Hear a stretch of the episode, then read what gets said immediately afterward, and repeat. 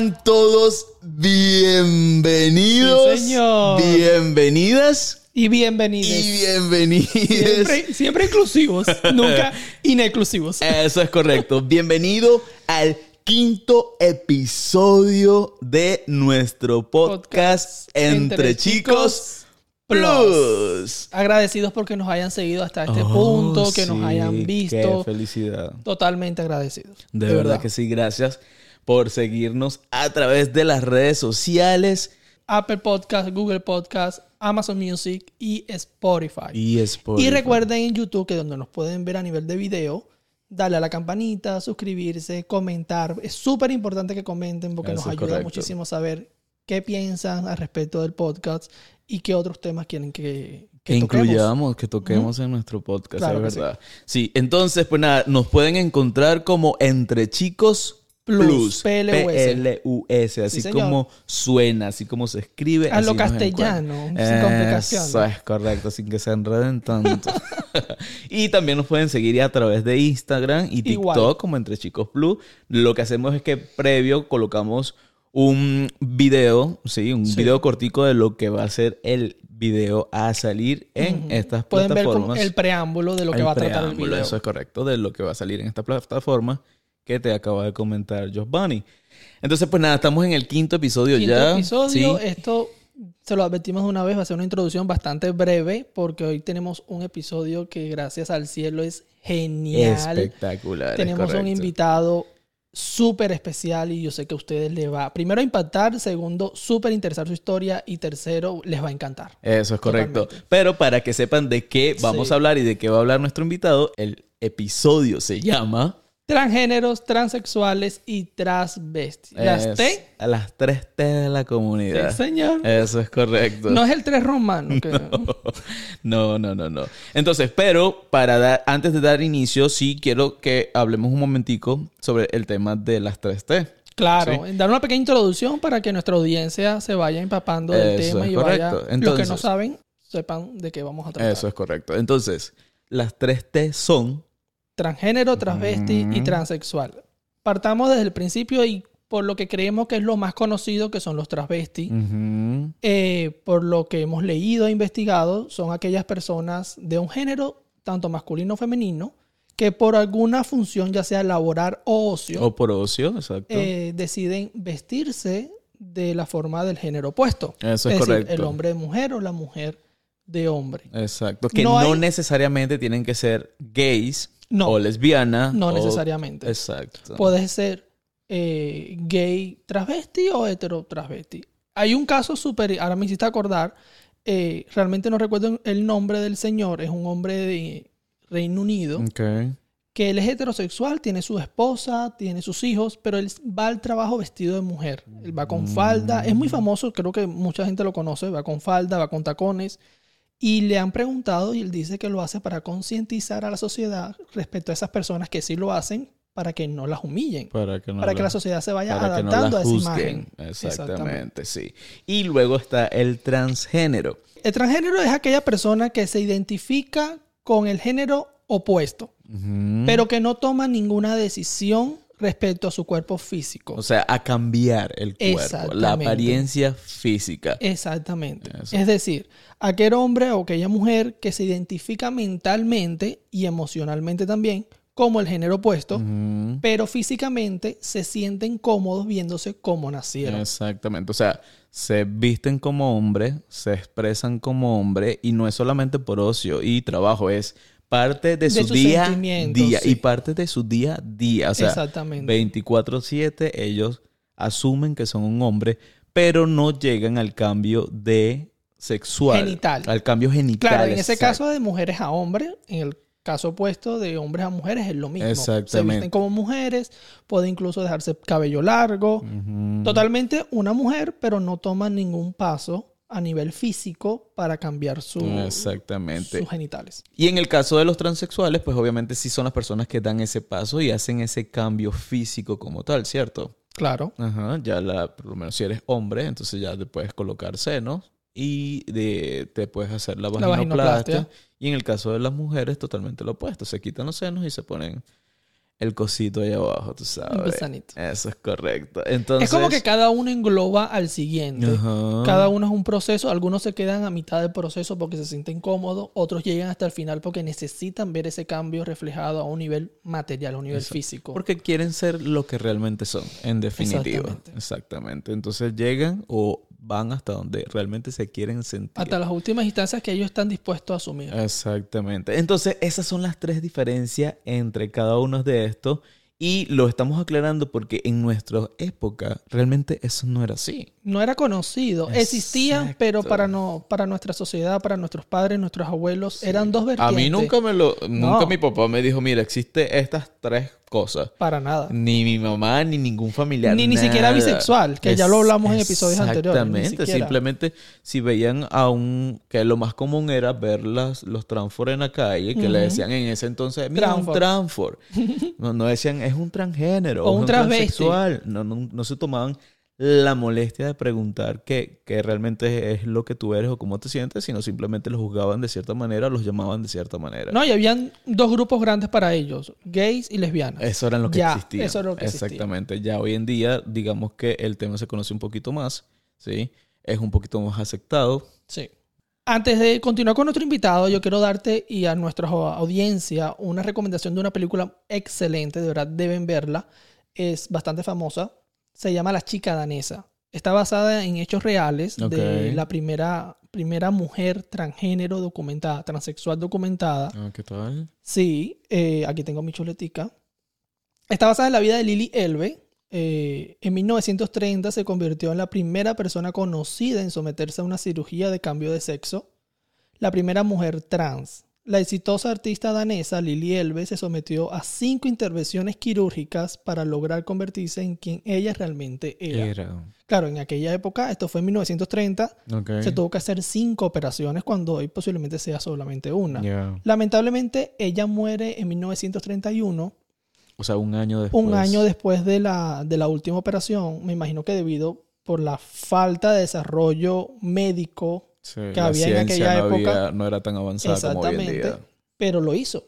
Fue la ¿Qué primera tal? mujer. Bueno, tienen que ver esa documentada. Es película. muy buena, Hasta yo la voy a ver porque yo no, no había escuchado de esa película. Sí, es muy buena. Chévere. Bien, entonces como te estaba diciendo, ya tenemos en línea a nuestro invitado Nuestro de invitado la noche. especial del día de Ah, hoy. Nuestro Sí, señores. invitado especial del día de hoy. Entonces, pues nada, sin más preámbulos. Bienvenido. Bienvenido a Buenas este... noches, buenos días, buenas tardes. Eso, bienvenido a este quinto episodio. Sí, señor. Y gracias por estar acá, acá con, acá con nosotros. ustedes, muchachos. Sí, bienvenido a este quinto episodio. Es un placer para nosotros tenerte, de verdad que sí. Para que más o menos sepas de qué estaba... Bueno, ya tú sabes porque te pasé eh, previo el tema. Pero eh, lo que estábamos diciendo a nuestros usuarios es que, digamos que nosotros no somos especialistas del tema, porque um, yo soy gay, ella es lesbiana, entonces, Vamos a, vamos a confundir a la... perdón, él es gay también, entonces... Soy bisexual. Ay, por favor. Entonces, esto, digamos que como el tema es, eh, es referente a los trans, eh, dijimos, bueno, Hacía falta alguien que, que lo fuera. que lo totalmente. viviera. Claro. ¿me entiendes? Que lo viviera. Entonces, por eso eh, estás aquí con nosotros y bueno, nuevamente, gracias por aceptar la invitación. Por favor, me gustó un placer para mí estar con ustedes, muchachos. Sí. Bueno, mi nombre es Ethan, tengo 28 años. ¿28? ¿Qué? ¿Qué? Vale, ¿ah? Yo tengo 29, voy a cumplir 30. ¿Cómo va a ser? Pero bueno, tengo. Eso pasa, eso pasa. Hace- Todos nos hace- quitamos a edad en algún 22. momento. Exacto, como soy Ethan desde como un poquito tiempo para acá, entonces yo me voy quitando edad porque al final las edades que cuentan son las que tiene Ethan, que son 3. Me parece perfecto. Bueno, bueno, biológicamente tengo 29 años, eh, soy un chico trans, soy realmente de Venezuela, pero vivo en Nueva York desde hace cuatro años y bueno, la verdad es que el universo conspira de manera maravillosa y llegué aquí para poder ser, pero no quiero adelantarme mucho hasta al- al- a donde estoy ahora, sino de dónde vengo, ¿cierto? Exactamente, es, correcto. Bien, yo le estaba comentando a mi compañero cuando estaba hablando de, de- del in- invitado que íbamos a tener. Yo le dije, mira, yo conozco a Iten desde que éramos adolescentes. ¿Hace qué? ¿Como 10 años? 10 o más, yo creo. 10. Pero yo conocí fue a Patricia. Patricia. Sí, yo conocí fue a Patricia. Yo no conocía a Eso en mi mente fue... buf. Sí, o sea, Total. exactamente. Yo cuando, cuando, o sea, nunca eh, me tomé el atrevimiento de llamarte porque no era porque no, no lo quería entender ni nada, no, nada de eso, porque somos adultos y tú sabes, Claro. y nos conocemos hace tiempo, sino que era como que, no sé, no sé qué hago, que, que cómo le pregunto. ¿Cuál fue tu, tu, tu- em, ¿cómo se dice? ¿Cuál fue tu impresión? O sea, ¿cuál fue tu reacción cuando, cuando viste a niño? Cuando te vi, yo dije, yo dije, yo dije, ese mamagüevo tiene más barba que yo. Es que, es que me imagino que mentalmente y emocionalmente tiene que haber un choque. Sí. Yo, Sí o sea, yo no lo conocí, claro. lo estoy conociendo ahorita. Sí, yo- esa fue mi impresión cuando sí. vi a Iten ya, Iten realizado. Sí, y- Pero cuando, yo, yo hablo como que cuando te llegó la solicitud a Instagram, por ejemplo, que sabías que era yo porque obviamente todavía tenía mucha, o sea, todavía toda la pinta de Patricia, pero ya era como que, hola, pasó Ethan y mi pero fui viendo tu, pero fui viendo tu transición a través de las redes sociales, ¿me Claro. entiendes? Eh, mi último recuerdo en persona fue Patricia, que fue cuando estábamos en Venezuela. Luego tú te viniste aquí, aquí a Estados Unidos, mucho ya. antes que yo. Y cuando yo llego acá, ya tú estabas ya en plena transición. en plena Que no transición, quiero sí. contar mucho al respecto para que Claro. seas tú Claro, quien nos cuente la no historia. mucho. ¿Me entiendes? Pero digamos que yo dije, ok. Sí, y literal, o sea, cuando te vi, yo dije, ya, es, es literalmente es un hombre, es más hombre que nosotros dos. Y tu envidiosa. A nosotros nos meten en una licuadora y nos sale ítem, weón. no, no sale, no, jamás. Sí. Entonces, para empezar, quiero que, que, que, que nos cuentes desde lo más, desde lo Desde, desde esos inicios, de Exacto. comenzaron esos Desde los sentimientos. inicios. Desde que- los que- inicios, para que la gente, así como nosotros te entendimos, Claro. la gente que nos está escuchando en este momento y nos está viendo también te entienda. Claro. Y entienda no solamente a ti, a toda la población, porque somos muchísimos. ¿Me Demasiado. Y hay mucha gente que puede estar pasando por lo mismo. Exactamente. Entonces, sí, sí me gustaría como que acotar algo de que no, el hecho de que mi inicio sea, haya sido de esta forma que voy a contar, no significa que todos los inicios sean iguales, ¿verdad? Igual como, como cuando ustedes se dieron cuenta que eran gay, no, no todos los gays les pasa igual que ustedes, ¿no? O sea, Claro. como exactamente. que cada quien tiene una historia y obviamente uno va agarrando como que lo que mejor le parezcan las historias para ser como poder in- inter- internar dentro de sí mismo y ver cómo solucionar lo que llevamos por dentro Exacto. eh, es complicado como decirte, porque yo nunca, o sea, nunca lo supe, pero siempre lo supe. Es muy raro, les juro que es como, yo quisiera tener como una explicación exacta, Sí. y- pero en aquel momento no contaba con la inteligencia que hoy, que hoy en día cu- cuento, ¿no? Y con, Ujú. no con la inteligencia, con los conocimientos, con, con la seguridad de saber los cambios que puedes obtener a través de la ciencia, que me parece maravillosa, y que podrías combatir toda una sociedad para poder encontrarte, ¿no? Pero siempre supe que era diferente. Eso, eso sí estaba muy claro, de que yo era diferente al resto, al resto de las mujeres que me rodeaban, ¿no? De mis amiguitas y de todo eso.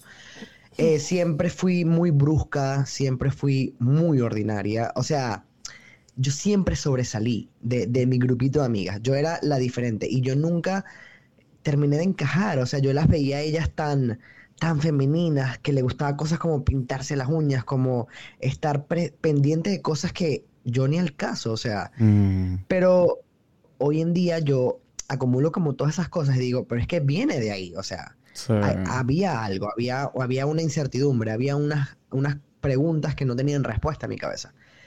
Y también era como, yo, yo siempre también he, admirado mucho a mi papá, ¿no? Mi papá es, siempre ha sido como que mi ejemplo, ¿no? Un- me parece un hombre maravilloso y yo siempre, siempre decía, de yo haber sido hombre, me hubiese gustado ser como mi papá. Porque mi papá es, pues lo admiro mucho. Y yo siempre que jugaba con mis amigas, yo siempre era un papá. O sea, no, no exactamente el mío, ¿no? Pero siempre decía, yo soy un papá. Yo podía haber dicho, chamo, que yo era la muchacha de servicio. Sí. Claro. O sea, cualquier cosa, pero yo era el Te papá, identificabas era el como hombre. Todo el tiempo, sí, todo el tiempo. Yo era el hombre, yo voy y trabajo y me besaba a todas mis amigas. Yo iba para la casa a besuquearlas a todas, no me importaba nada. Yo entraba a casa y casa que entraba, vamos a jugar mamá y papá, yo soy el papá y yo, te Yo voy a soy el papá, no Y jodas. y vaina, y era como, para ellas hoy en día, lo más loco de toda esta historia es que ninguna de mis amigas con las que llegué a jugar eso, hoy en día son homosexuales. O sea, ninguna pertenece a la comunidad. Para ellas eso era un simple juego, era como. ¿sabes? Claro. Se termina el juego y seguimos jugando otra cosa, Barbie, muñeca, vamos a la computadora, lo que sea. Pero en mi cabeza. Para ti no era un juego. Para mí no era un juego, era como mi único momento en el mundo, en el momento de la vida donde yo podía ser Expresarte. Es- hombre saber que quería hacerlo. Exacto. Lo hemos comentado en varios episodios que cuando tú tienes, cuando estás niño, haces cosas simultáneas, no las piensas. Por No inocencia. Exacto, no, las sí, piensas. claro. De repente tú... Pero obviamente para mí sabía que algo estaba mal, porque cuando jugábamos eso trancábamos la puerta con seguro, ¿sabes? O sea, Claro, Claro. totalmente. obviamente eso no estaba bien, pero, pero también era porque una sociedad y la crianza que se nos dio a nosotros. A mí, obviamente nuestros papás no andan por la vida diciéndome cuando uno nace, eres niña, te tienen que gustar los niños, ¿no? Pero obviamente la- el patrón que uno ve es mamá, Sí, papá. los roles Y de Totalmente. la nosotros sociedad. En, nuestro- en nuestra época nosotros no veíamos dos mamás ni dos papás. Para nada. Entonces, por inercia, uno se auto Cohibe. dice, sea, sí, uno se autocohibe y uno dice, ah, no, esto es erróneo, o sea, Ujú. yo soy Jeva, esta es Jeva, esto aquí no Sí, puede ser, ¿no? exacto, que lo haces es por eso, más no porque tú sepas y digas, no, está mal lo que Es que uno yo- cuando es niño no reconoce que siento". está mal. No lo reconoce. Sino que son los padres y la propia sociedad que te La dice, mira, sociedad. eso está mal y tú lo copias. Sí, exactamente. Sí, o sea, además que yo lo que me pregunto también, que sabes que mucha gente me, me da curiosidad, eh, me crea mm, ganas como de pelear con la gente, porque hay gente que dice, eso se enseña en las películas que salen las dos mujeres besándose y todo eso. Y yo digo, a mí nunca nadie me lo enseñó. Yo en mi vida, chiquito, yo nunca vi a dos Sí. mujeres besándose. ¿Cómo yo podía saber que eso era lo que yo quería? Porque lo sentía de adentro. O sea, Exactamente, totalmente ¿Ves? En mi caso era como que es inercia, yo necesito, es una necesidad de mi cuerpo y era, no sé, ni siquiera de mi cuerpo, porque nunca llegué a hacer nada malo, tenía solamente que 6, 7 años, o sea, no Ujú. sabía de cosas morbosas que no sabía en día, ¿verdad? Sí. Pero, pero era, era, era inercia, era algo que tú lo haces porque es lo que, lo que sientes, ¿no? Claro. Yeah. Y mm, en aquel momento yo solo, ok, jugaba y todo eso, y mis amigas como si nada, y yo también como si nada. Pero iba pasando el tiempo y me iba dando cuenta que yo me relacionaba con los varones, pero porque yo quería ser uno más de ellos. O sea, yo con los varones jugaba a darle patadas, coñazos, a, a caerme a golpes, a- y me llenaba de tierra. O sea, yo era uno más. Y, y es curioso porque mis amigos, yo a mis amigos nunca les gusté. O sea, a ningún varón de mi colegio yo nunca le gusté. Y mis amiguitas le encantaban. O sea, ellos hablaban conmigo que les hiciera la segunda con otras del salón, ¿me entiendes? Yeah. Y a mí, entre que me daba un poco de alivio, porque no tenía que lidiar con ningún romance con ningún hombre, sí. al mismo tiempo me creaba un shock. O sea, me, Claro. me, me sentía mal, porque yo decía, no soy lo suficientemente atractiva para gustarle a un niño. Yeah, Pero también entiendo. decía, Pero en el fondo no querías que tampoco atraer. quiero. ¿Cómo? En el fondo tampoco quería sentir esa No, en el fondo tampoco quería, pero tienes a la sociedad aquí diciéndote, No, claro. coño, ya tienes 13, 14, no tienes novio, ningún niño te gusta. Y todas mis amigas ya se habían besado, otras ya habían tenido relaciones. Y era como que yo me sentía demasiado tardía para hacer las cosas. Y yo decía, ¿qué, está, qué, o sea, ¿qué es lo que pasa? Sí. Claro, en el momento, yo como a los 10 años dejé de jugar mamá y papá, porque ya entramos en pubertad, ya desarrollamos, ya salieron las teticas y vainas, y obviamente unas empezaron a tener novio, ya no iba a querer jugar mamá y papá conmigo, por Dios, en primer año bachillerato, o sea, que Estamos dema- demasiado viejas para la gracia. ¿no? Sí, O sea, eso sí, llegó sí, como hasta quinto grado y todavía en quinto grado yo casi que les rogaba, por favor, juguemos yo quiero mamá y papá". O sea, ya- por favor. O sea, ya las, las carajas no querían, y yo te la pido, es lo único que quiero en la vida. O sea, bien fuerte, intenso. Y tan, yo tengo una pregunta. Si bien es cierto de que muchas mujeres lesbianas tienen esas actitudes masculinas y son masculinas, no les gustan pintarse las uñas, no les gustan jugar con muñecas, Sí. se identifican en los juegos de roles como el papá también. ¿Qué crees tú que sea el factor determinante para saber si es lesbiano, lesbianismo, lesbiano? Esto córtalo. De nuevo. ¿Qué No crees va. tú que sea el factor determinante para diferenciar lo que es ser una mujer lesbiana o ser trans? Mira, honestamente no lo sé, porque es demasiado, es- es- o sea, pueden ser tantas cosas lo que puede ser el factor que lo determine. Eh, como tú dices, hay mujeres que, porque es que, ¿cuál es el problema aquí? Que crecimos pensando que las cosas tienen roles de género. Ok. Y Sí. ese es el problema. Entonces, no puede ser un, un factor determinante porque el que, el que a una mujer le guste usar azul no quiere decir que quiera ser hombre. El que una mujer quiera usar de, hacer deportes y que no se quiera pintar las uñas y no se seque el pelo, no tiene nada que ver Sí. con que quiera ser hombre. Hay mu- muchos gays, no sé si ustedes, a lo mejor ustedes no son ese tipo de, de- de gays, pero hay gays que se ponen faldas, vestidos. Que no Ay, mi amor, pero La Ay, señora. Porque no la has visto. Y tú no quieres No ser has mujer, visto ¿verdad? Tú no todavía. quieres hacer transición para mujer. Pero crecemos con la vaina en la cabeza de que la peluquería, de que el maquillaje que tiene género. Y Sí. no es así. Sí, es que Obviamente. yo creo que eh, esto es, y lo hemos dicho en los primeros episodios, Sí. esto es genético. O sea, Genético. no tiene, no tiene absolutamente nada que ver con lo que te enseñan en la casa, lo que te enseñan, porque la sociedad te puede imponer algo y hasta el día de hoy te lo puede seguir imponiendo, pero ya cuando tú entras en la etapa de adolescencia, adultez, ya tú dices, no, o sea, Lo que no valió que de sientes. nada que, que, que, que, que jugara solamente con muñecas, o sabes. Yo lo veo más, yo veo más el factor hacia el rechazo a tu ser. O sea, porque lo de que hagas cosas de hombre y cosas de niña no determina quién eres. Yo lo veo más en, en tu poco valor a, a ti mismo, ¿sabes? Como que, que no te, no te sientas cómodo con el cuerpo que tienes, con alguna parte de tu cuerpo en específico, que no te guste lo que te ves en el espejo, que te hagas daño para no lucir como, como ya luces, ¿no? Eh, que no te guste tu nombre. O sea, hay, hay ciertos factores que obviamente yo no lo sabía. A mi nombre, mi nombre anterior, que era Patricia, pues me gust- no es que lo amaba, pero era como que, bueno, Me puede da haberme igual. llamado peor, ¿no? O sea, puede llamarme, no sé, otro nombre horrible. y- Ramona. Ay, Dios. Sí, sí, o escuchar sea, a mi mamá. se llama Ricarda y... Y, Y mi mamá se mi llama Ramona. y yo le Que espero que agradezco no me haya puesto escuche. ese nombre a mí. Sí, sí, yo te entiendo. Pero decirte como que, ah, no, sí, es obvio que este iba a ser macho porque mira cómo, mira cómo juega papá y mamá. No, pero para mí sí fueron los factores determinantes porque yo vivía dentro de una sociedad que me negaba poder desarrollarme, desenvolverme como me diera la gana porque eso determinaba mi género. Sí. ¿Sí? Pero es importante, es importante eso que, di- que dijiste de que el no sentirte eh, cómodo o cómoda dentro del cuerpo donde habías nacido, Sí. bajo las circunstancias biológicas bajo las cuales habías nacido, sí creo que es lo, a mi manera de pensar, lo determinante con una lesbiana, porque una lesbiana sí se siente cómoda. Se siente Con su físico. claro. Mira, Sí. yo pasé, o sea, yo sufrí demasiado cuando vi mi primera menstruación. Yo estaba odiando la vida cuando yo, yo, yo desarrollé. Yo no entendía por qué eso me estaba pasando a mí. Yo lloré, grité, pataleé, decía, Wow. no puede ser, esto no me puede estar Cuando pasando mí". crecieron los senos, Cuando me crecieron los senos me quería morir, o sea, quería agarrar un cuchillo y cortármelos ya. O sea, era algo que yo no me sentí, que Patricia nunca se sintió cómoda. Sí. Y era como, mis amigas sí, y se y probaban brasieres y tal. Y yo decía, ¿por qué? O sea, ¿por qué necesidad hay de que esto crezca? ¿Me entiendes? Y, era algo que me, me limitó por mucho tiempo. Bueno, no digamos que mucho, porque bastante que disfruté mi, mi, yo, porque dije también, o sea, me toca conformarme, ¿no? Llegó un punto en donde yo dije, eh, o sea, soy lesbiana y no puedo hacer más nada al respecto. No, no hay, no hay un paso más allá de ser lesbiana. Yo pensé que mm, había nacido con mala suerte y que me tocaba conformarme con lo que podía ser, que es lo más cercano a ser un hombre, era ser lesbiana. Sí, qué bueno que comentas eso. Ah, porque yo sé que, digamos que en Latinoamérica, sí. eso se ve mucho. Y es que mucha gente, o digamos cuando estás en la etapa de adolescencia, ¿sí?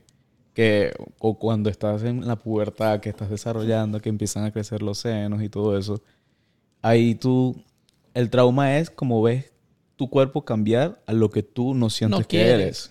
No quieres. Exactamente. Entonces, y ahí es donde dices que tú entras en esa etapa de conformismo. Bueno, ¿qué más me toca? No, Sí. y las pocas posibilidades y la poca educación que hay en nuestros países, que es demasiado y es deprimente. Sí. lo poco O sea, que hay. Lo único que yo conocía sobre personas trans eran las mujeres que se paraban en la esquina a pedir carro. O sea, que a montarse carro y co- a un carro y cobraban por eso. Esa era la única referencia de transgénero. Lamentablemente. es verdad. Y que por lo general eran hombres. Eran hombres que- y, y mi mamá incluso nu- nunca se me dijo como que son mujeres, son hombres que eran hombres y, y son mujeres y se les trata como mujer. No, Pa' mi, mi mamá me explicó a mí que eran hombres disfrazados de mujer. O sea, en mi cabeza era, era un concepto totalmente horrible. Sí. Yo me disculpo públicamente por eso, porque la única percepción que yo tenía sobre las personas transexuales, yo ni siquiera sabía que una mujer podía cambiar de género a género masculino y, y- y verse como me veo yo. Sí. O sea, para mí la única referencia era una- un hombre con vestido y teta. Sí. Terrible. Sí, o sea, tienes para razón. mí terrible pensar de esa forma, pero era la única educación que se me dio con respecto a eso. Exactamente, es que no tienes nada que disculpar porque realmente esa era la educación que nosotros Sí. teníamos en nuestra época. Para nosotros no existía ni transgénero, ni transvesti, ni transexual. O sea, para nosotros era o era gay o era lesbiana. ¿Me Y transfor, le decían nuestros papás a la Transfor, pero tú decías, ay, ese, ese, ese es un gay que se transforma en mujer. que se transforma en mujer. así. Nunca decías es transvesti o es nada. O sea, No, ese- no había, Chamo, no había yo me esa acuerdo cultura. que los amigos de mi papá este, se paraban en el centro y, que pa- y, y cuando veían que un carro montaba un trans, los perseguían y que para joder al tipo que, que- y gritarle que eres marico, que no. Sí. O sea, horrible. Wow. la- eh, eh, así de fuerte era. Entonces tú te imaginas crecer con una, una sociedad así, que vas a tú pensar en hacer un cambio cuando sabes que te van a acribillar y te van a querer señalar por todo el mundo porque no es algo que está bien visto No ante la sociedad. Eso es Sientes que si te hubieras quedado en Venezuela, Ita nunca hubiera aparecido. Jamás. O sea, yo no digo que jamás. A lo mejor, yo creo que esto tarde o temprano iba a salir, porque eh, viví con infelicidad toda la vida, no, no se puede, y yo no, no considero que yo soy ese tipo de persona que voy a vivir encerrado en mi cuerpo el resto de mi vida. No Claro. lo sé, o sea, porque tenía 25 años viviendo en un cuerpo que no era mío, ¿no? Claramente. Pero de verdad que lo que a mí me hizo salir de, del miedo y romper todas las barreras fue estar lejos de la sociedad que me rodeaba en Venezuela. Sí. Ok. Quiero que hablemos un poquito del tema de la adolescencia, tu, tu etapa de la adolescencia. Ah, digamos entre lo que más o menos recuerde, entre los 16 y 19, 20 años. ¿Sí? Que aún todavía eras Patricia en ese momento. Sí, sí, Patricia Ajá. y súper lesbiana. Sí, cuéntame cómo fue, cómo fue, eh, qué sentías en ese momento eh, que eras lesbiana, como tú Sí, dices. Bueno, yo salí del closet con mis papás a los 19 años, con mis papás, pero ante el mundo como a los 16, creo. Eh, después que terminé mi primera relación que duró dos años, que fue con una compañera del colegio con la que me gradué, estuvimos dos años en relación y yo decía como que esta va a ser mi única relación con una mujer porque yo tengo que ser una mujer y a mí me gustan los hombres y me tienen que gustar. Pero terminé esa relación con esta chica de mi colegio, yo descubro que hay un mundo completo de lesbianas. O sea, que yo no era la... Yo, yo te lo juro que yo pensé que era la única lesbiana en el mundo, que esto nada más me podía estar pasando a mí, ¿no? Obviamente me sentía aterrorizada, hablando en femenino por aquel momento, eh, pero chamo, cuando yo descubrí que había un sinfín de lesbianas en este mundo, yo fui a dar hasta para Maracay en un autobús con 16 años, me- no me tengo miedo a nada, que no tenga miedo a morir que no nazca. Para Maracay a conocer a una tipa que la había sacado yo no sé de dónde, yo no sé cómo no me mataron. no Tren violaron. Aragua. Loca, o sea, el- un, epa, en un autobús para Maracay, chamo. En mi vida yo había salido a así. Sí. Y yo directo para Maracay a conocer a una caraja.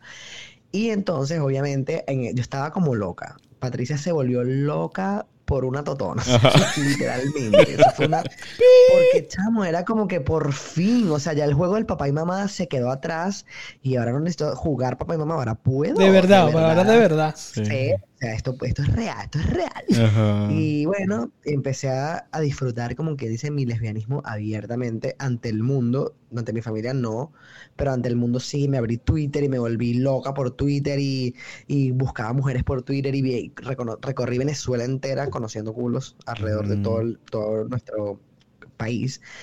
Y estaba, digamos que, era inconforme porque nada me llenaba, ciertamente. Eh, tenía escogía unas relaciones de mierda. O sea, me fue muy mal en el amor. Mm. Era experto, eh, bueno, experta Patricia era en tomar decisiones de mierda. O sea, tipas casadas, Adolescente. Adolescente al fin. O ¿Y sea, no sientes me que- nada. ¿Sientes que esas ¿Cómo? decisiones eran un reflejo de cómo tú te sentías contigo mismo? Era mi falta de amor propio demasiado. O sea, Patricia prefería llenar su vacío con un amor, aunque fuese una mierda, aunque se fuese el, lo que sobraba de una relación o de un amor, con tal de no verse por dentro, porque al verse por dentro se iba a dar cuenta que lo que estaba era vacía para el coño, que necesitaba salir del closet transgénero, pero era una locura asumir todo ese peo, ¿me entiendes? Claro. Claro, conscientemente no era que yo sé que si miro para adentro voy a encontrar a Ethan, no, Mm, obviamente nadie no, lo hace. sabía que había algo más profundo que, que, eso. Por eso decidía tener relaciones de mierda y acabase emocionalmente sin importar el precio que tuviese que pagar con tal de sentir algo que nada le llenaba. O sea, a mí Mm. nada me llenaba, yo con nada me sentía completa, yo con nada me sentía bien, porque no era que yo necesitaba que alguien me amara, era que yo necesitaba quererme yo, Sí, pero no tenía la capacidad de mirarme, ¿no? Sí. Eso, ¿tú Entonces- crees que sea por la falta de, de orientación en ese momento? De que había algo más allá. Porque me imagino que tú igual en tu etapa de adolescencia, al igual que yo y al igual que muchos, Sí. todavía en la adolescencia todavía no sabíamos que había esa posibilidad de ir más allá. No, claramente, claramente. Pero sí, sí es falta de, de educación, porque como te expliqué antes, yo no sabía que uno podía hacerse un cambio de género. Entonces, obviamente en mi cabeza no estaba esa posibilidad. Porque de haber tenido la educación necesaria o haber tenido un ITAN en mi vida que me explicara abiertamente, como obviamente me encantaría ser la voz para muchas personas que se encuentran en, en miedo y que son esa voz que no quiere salir me hubiese encantado tener como un- una percepción de alguien como yo en este momento para yo saber que tenía opciones, ¿no? Que por lo menos me dijera, bueno, eres lesbiana y no pasa nada, sé lo lesbiana que tú quieras, no te puedes casar en este país, pero échale bola y te vas para otro y te casas. O también sabes que existe la posibilidad de que hay personas transgéneros y bla, bla, bla, bla, bla, pero yo no tuve esa opción. O sea, Sí. para mí en mi cabeza no estaba esa, esa, esa opción de poder hacer mi cambio digamos que vi un poquito de luz cuando conocí a un chico trans que como yo tenía como 21, 22 si no me equivoco, Eso fue, disculpa, Eh, ¿eso fue dónde? en Valencia. En Valencia. Ok. todo. Eh, Estando en Venezuela. Estando en En Venezuela. Venezuela, sí. Ok. Me tocó hacer la sesión de fotos a una, a una pareja de lesbianas que está, una de ellas estaba embarazada. Y entre la sesión de fotos, una de ellas me dice, tú sabes que yo tengo un amigo trans que está embarazado. Y yo, o sea, Mike, mi, mi cerebro explotó en dos segundos. Yo dije, tipo trans embarazos, ¿cómo es eso? O sea, no, no lo podía eh, como que procesar, ¿no? Y ella me dice, yo lo voy a llamar, ¿le quieres hacer fotos? Y yo, que ya mismo llámalo. Cuando el tipo llega, chamo, mi no se me dislocó la quijada cuando yo lo vi. Sí. Y yo dije, ¿what? O sea, un tipo con todo su esplendor, su barba, su cara precioso además, ¿no? Y con su merenda barriga embarazado de ocho meses. ¿Qué tal? Y yo. ¿qué? O sea, yo tenía 200 mil preguntas, me moría por sentarme, en vez de tomarle foto, quería sentarme a tomarme un café. Quería hacer una entrevista. Mira, te invito un café. Chamo, aparte se me estaba abriendo una vida de posibilidades. Claro, algo que no conocía. O sea, Sí. Eso es lo mejor que me había podido pasar en la vida mía, fue- ha sido conocer a Fernando, una así. Sí. ¿Cómo fue esa experiencia con Yo- él? Yo le hago sus fotos, yo fui lo más profesional también porque obviamente no quería preguntar algo que fuese incómodo, ¿no? Íntimo, Aparte que sí. su pareja en aquel momento era una chica trans. Entonces era co- lo completamente lo contrario, ¿no? Ella era trans, él es trans y él se embarazó de ella. O sea, una vaina Sí. loca, una vaina que tú dices, o sea, necesito un ibuprofeno y, y una, y un tequila para poder procesar esta vaina porque no la entiendo. En aquel momento, obviamente, yo no la entendía. Y bueno, lo conocí y tal, luego nos sentamos y él me dice, me preguntó que si yo en algún momento en mi vida yo había pensado en transicionar. Chamo, yo casi que le entro a coñazo. Te quemó. Tú eres loco, ¿qué te pasa? Te quemó. Como, como cuando te echan sal en la herida. ¿Qué? O sea, total, el bicho directo en la llaga, que el dedo en la llaga así, y la jurungo. Y yo le dije, no vale, ¿qué te pasa? No todas las lesbianas queremos ser hombres. Ajá. Claro que no. Y, yo, que por dentro y que, y tan por dentro, ¡Ah, sí, lo que saque esta mierda! O sea, si, si en ese momento de mi vida yo lo pudiese ilustrar, creo que así abierta y, y que, ¡ah! O sea, ¿me entiendes? El bicho queriendo salir y. Fernando fue como su luz en, en la oscuridad. Y yo le dije, no, vale, estás loco. A mí no, no, cero, cero, cero necesidad yo de transicionar. Y yo dije, pero me, ¿cómo hiciste? No quiero, pero entiéndame. ¿Cómo ¿cómo Sí, hiciste? claro. Poco me contó, así como que me dijo, sí, bueno, uno se inyecta testosterona, no sé qué y tal. Yo, él estaba viviendo en Ecuador en aquel momento. Me dice, yo tengo mi, mi, mi- yo estoy haciendo mi proceso en, en Ecuador. Obviamente lo tuve que parar por el embarazo, pero eso es un proceso y tal, tal. Me, me explicó un poco. Yo como que, mmm, fino. En aquel momento yo tenía una relación que era así, una relación seria de tres años y yo ya yo iba a casarme con esa tipo y todo. En mi mente estaba, yo iba a estar el resto de mi vida con esa mujer. Y bueno, una vez, le- da- después de haber conocido a Fernando, eso obviamente se quedó dando vueltas en mi cabeza, dando vueltas, vueltas. Y yo decía, Dios mío, qué recho este carajo. O sea, como qué bolas. Y lo empecé a seguir y me obsesioné con su historia. Y yo deseaba ya que pariera, ver el carajito. O sea, yo estaba obsesionado. Y no nada más de Fernando, empecé a ver otras cuentas de Instagram de otros, otros chicos trans que tenían su proceso mucho más adelantado. Y fue cuando la primera vez que vi que, un- que además te podías quitar las tetas. O sea, yo dije, ah, no, es que esta vaina es increíble. Es impresionante. Yo, hay un tipo que yo lo vi, yo decía, yo no puedo creer que este carajo haya sido mujer. Bello. O sea, cuadritos en el, o sea, un cuerpo perfecto. No, bueno, cualquier todos los cuerpos son perfectos, pero, Sí. o sea, un cuerpo trabajado. El tipo concursó en la revista de Men de aquí de los Estados Unidos Sí. y concursó. Que por lo general lo ves en, lo ves en un hombre. O sea, llegar Claro. a ese punto de, de, de trabajar el cuerpo de cierta manera, o sea, la forma como se desarrollan los pectorales, los bíceps. Es- exacto. Yo digo, no, esta vaina no puede ser cierta. Y, y me obsesioné, me, obses- me volví loco viendo vainas. y Seguía como a 200 trans en el Instagram, o sea, nada Sí. loca. Y le pregunto a mi, a mi novia de aquel momento, ¿no? Le digo, mira, este, ella también sabía lo de Fernando y estaba como que, oh, qué recho y tal. Y le digo, ¿qué haces tú si yo un día te digo que yo quiero transicionar?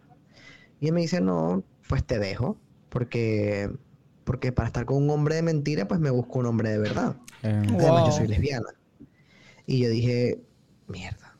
O sea, en aquel momento, en aquel momento me pareció muy egoísta de su parte, la señalé, le dije bolas, y obviamente cerré todas las posibilidades que pudieron haberse abierto un poquito en mi cabeza, porque dije, si la persona que dice amarme no me va a aceptar, nadie más lo hará, ¿no? Sí, entiendo. Pero, Pero- pero, en el fondo no podemos culparla. Sí, No exactamente. En el fondo no podemos culparla. En el Hoy momento. en día yo digo, no tenía por qué aceptarme tampoco. O sea, al final ella tiene razón, tiene un punto clave, ella es lesbiana, ella no tiene por qué Es- Claro, buscarme. ella A es eso lesbiana iba, a eso su iba. orientación, o sea, su orientación Su sexual es le gustan las mujeres. Sí, exactamente. Sí, o sea- Porque no es, no es, digamos, ni pansexual, Exacto. sí, No. nada de eso. Simplemente es lesbiana que le gusta es su propio. Su identidad sexo. femenina, su Tiene- orientación Eso, lesbiana. Tiene hija y, y también había estado con hombres como que lesbiana 100% no te era, ¿no? Pero supongo que en su mente había solamente dos géneros, o sea, Ya. hombre con pene y mujer con vagina, y de ahí no hay para ningún otro lado. Sí, sí, O sea, hoy en día todavía ella, ella comparte como que ciertas cosas medio transfóbicas y yo digo como que, Mm. ah, no, es que esta pana es medio transfóbica, o sea, Ya. y está bien, ¿sabes? Yo no puedo llegar y juzgar a nadie porque hay gente que solamente piensa que hombre es aquel que tiene pene y mujer es la que tiene vagina y de ahí no pueden agarrar para ningún otro lado y está bien, yo no, yo no pretendo cambiarle la mente a nadie, ¿no? Sí, exacto. Pero en aquel momento en mi vida fue un, pun- eh, fue un punto de quiebre para mí y dije, no lo puedo hacer.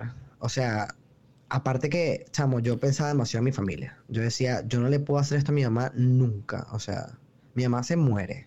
Donde yo le diga, o sea, ya yo había, yo había, he probado tantas cosas en mi vida, religiones, mujeres hasta por, o sea, yo he hecho vainas locas de cualquier cosa. Mm, Y mi mamá ha tenido que arrastrar con toda esa vaina, ¿me entiendes? sí. Que yo también digo que todo eso ha sido parte de ser, de, de no, de no ser Ethan, pues en aquel momento de no estar conforme con lo que Sí, exacto. Tu mamá en ese entonces, cuando estabas viviendo esa etapa, porque vamos a decirlo de esa manera, mucha gente no entiende esa, que a lo mejor tú lo puedes vivir como una transición, ¿sí? Como una etapa de transición. O sea, yo pensé que era niño, después pensé que era bisexual y después Mujer. asumí y me acepté como... ¿Cuál mujer, estúpido? Me, ace- me acepté que, que era gay, pues que ya, que me gustaban eran los hombres, ¿sabes? Pero yo viví esa transición, nunca dije, o sea, no, yo no, yo soy bisexual, me quedé bisexual y así no me gustan las mujeres, me voy a quedar así. No, no, nunca No, pasó claro, asumiste exactamente. vaina cuando te diste cuenta que no era así. Exacto. Entonces mi pregunta es, cuando tú estabas en esa etapa de ser lesbiana o que te sentías lesbiana o que asumiste que era lesbiana porque no había más nada más, más allá, esto, ¿hubo apoyo por parte de tu familia? O sea, tu mamá lo entendió, lo aceptó. Pues me lo- al principio mi papá lo, lo aceptó más que mi mamá, ¿no? O sea, yo Mm. salí del closet porque al final mi papá me, me sacó empujones del closet porque me enfrentó y me preguntó y yo al final dije como que mira, sí. Y él lloró, me dijo que eso era una brujería, que me habían echado, que seguramente estaba con el demonio, bueno, que no me dijo, ¿no? Yeah.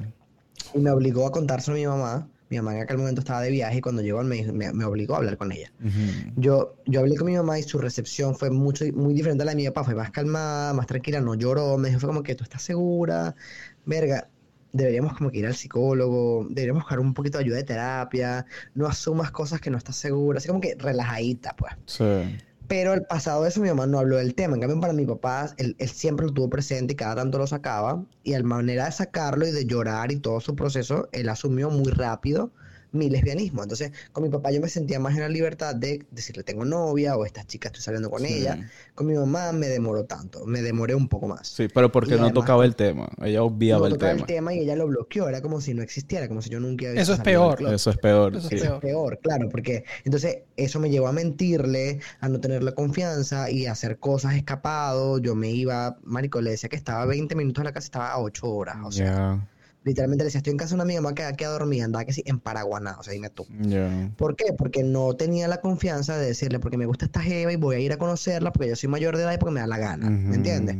O sea, yo sé que eres mi mamá y tal, pero yo no, no había esa complicidad en aquel momento. Yo le tenía terror a mi mamá porque no me brindó su apoyo en el momento en que, coño, yo lo necesité o que yo no sabía, pero yo la entiendo también, su proceso y no debe ser fácil, pues, tener una hija lesbiana, bueno, en su caso, no Es sé. verdad, sí.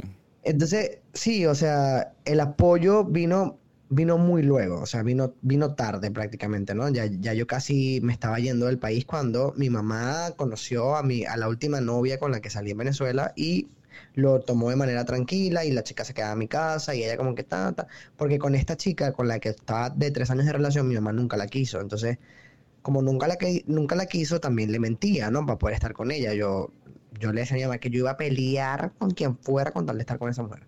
Mi mamá no le gustaba para mí, decía que, pero ya era como que lo llevaba. Ella me decía, yo no quiero que estés con ella, no te estoy pidiendo que estés con un hombre, está con la mujer que te dé la gana, pero con ella no, porque ella no me gusta para ti. Era sencillamente Pero la que- personalidad, no era un tema de que si fuera mujer o no. Sí, exacto, era como que, ok, ya eres lesbiana, que coño, no puedo hacer nada para cambiarlo, ni tampoco intentó cambiarme, Sí. ni nada.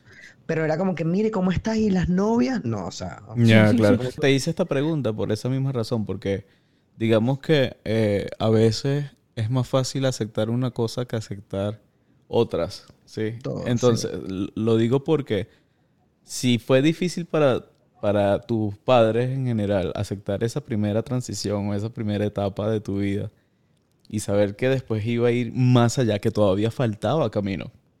Ellos nunca me lo han dicho y creo que en algún momento se los voy a preguntar, me imagino que cuando los vuelva a ver. Pero yo siempre he tenido la duda de saber si ellos lo sintieron, ¿sabes? Como que hay gente que dice, los papás siempre saben todo. Yo quisiera saber si mis papás en algún momento sintieron que yo era diferente. O sea, o que yo en algún momento iba a dar el paso de decirles en algún momento, mira, yo soy un, yo soy un niño, pues yo, yo me considero un varón. Claro, en el momento en que yo nací no, no existían las posibilidades, o sea, emo- eh, socialmente de, de conocimiento.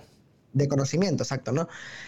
Pero no sé, o sea, por lo menos si ellos me vieron diferente, si vieron que yo me relacionaba de manera distinta, si me vieron más como cosas de varón, sí, o sea, ¿qué sintieron ellos? O si cuando les dije que yo era lesbiana, se asustaron porque dijeron, verga, después de lesbiana viene ese macho, ¿me entiendes? O sea, Sí.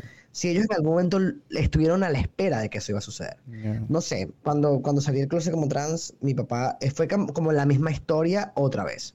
Mi papá lloró, chilló, esta vez no me dijo que fue una, bruje- una brujería, pero sí como que coño, qué difícil, no creo que lo vaya a aceptar, me dijo, no creo que pueda con esto, pero te amo, bla, bla, bla y tal.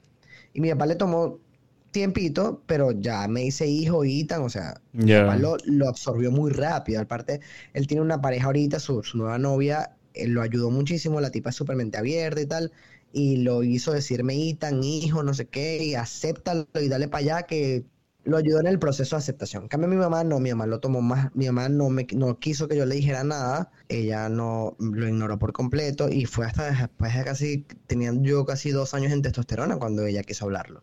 Le mandé una carta y ella reaccionó de manera muy bonita, fue inesperado para mí, porque yo esperaba por su silencio y por su manera de reaccionar ante todo mi proceso que ya, ya iba muy adelantado, ella no, no había tenido nada, o sea, ni mi mamá dejó de llamarme por videollamada, ¿sabes? O sea, no, nuestra relación bajó muchísimo, prácticamente hablábamos como que sí todos los días, pero era como que muy neutra. Yo sentía que le estaba mintiendo, aunque ella veía fotos y eso, pero yo no me sentía completo porque es mi mamá, o sea, independientemente de si es buena aceptando cosas o no es mi mamá y la amo por encima de todas las cosas y no, Claro. no hay nada que quisiera más en este mundo que su apoyo, ¿no?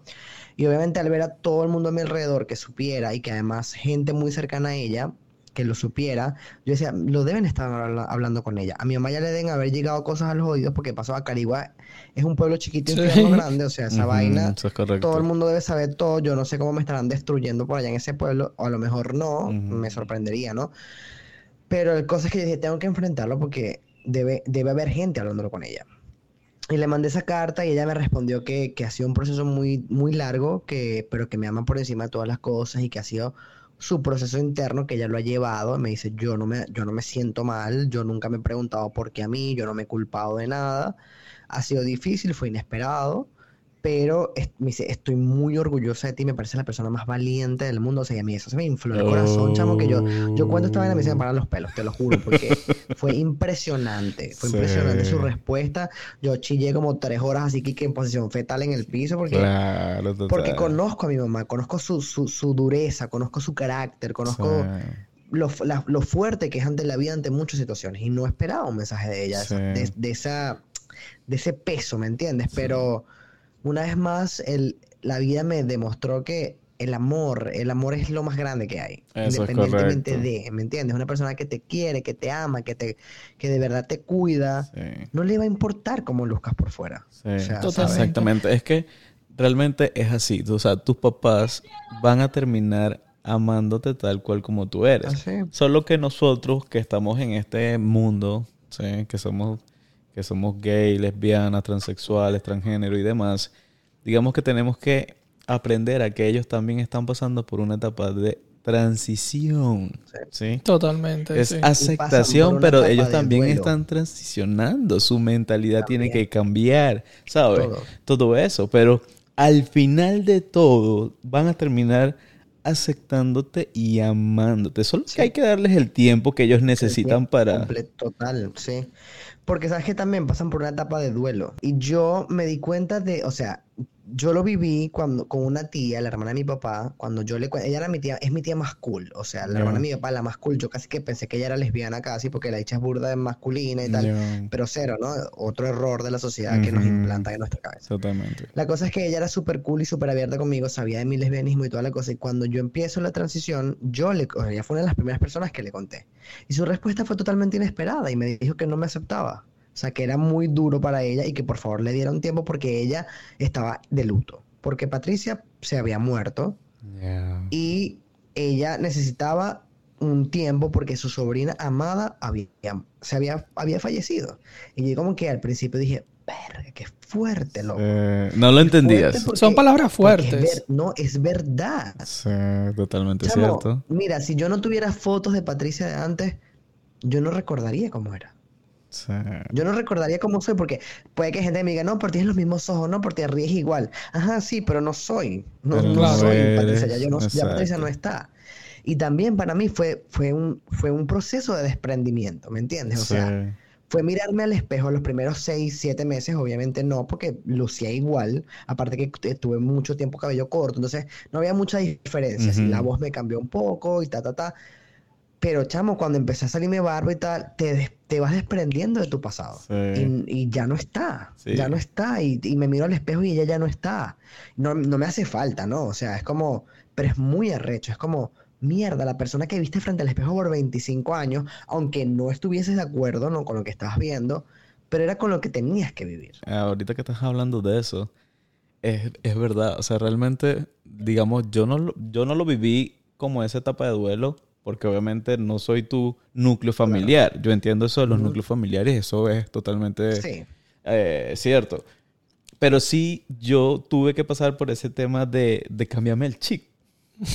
¿Sabes? Porque siempre era ella, este, Claro. Patricia, eh, verga, no sé qué vaina. ¿Sabes? Siempre era como el- el- Ujú. la referencia a femenino en, en todas las claro. cosas.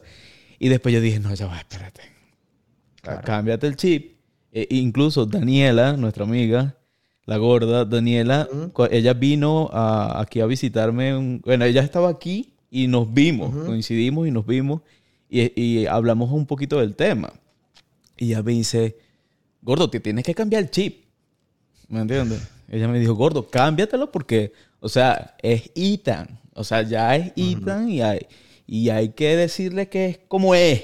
¿Me entiendes? claro. Y yo, gorda, es verdad, tienes razón. O sea, solamente deja que yo pase por ese proceso de cambiarme ese chip porque, o sea, Claro, eso tantos va ocurrir- años. eso no va a ocurrir de la noche a la mañana. Exactamente, pero ya ahorita. Mira, Daniela, para Daniela fue una, es impresionante. Yo estaré el resto de mi vida y creo que me faltará tiempo para agradecerle todo lo que Daniela ha hecho por mí durante mi proceso de transición. Porque primero estaba al lado de mí cuando tomé la decisión de ser Ethan, ¿no? Mm, Y además de eso, desde el primer momento que le dije que mi nombre iba a ser Ethan, no hay día donde Daniela me llame de otra forma que no sea Ethan. O sea, es impresionante como una persona que durante 26 años me ha llamado Patricia, O sea, en aquel momento como 23 años tenía ella diciéndome Patricia.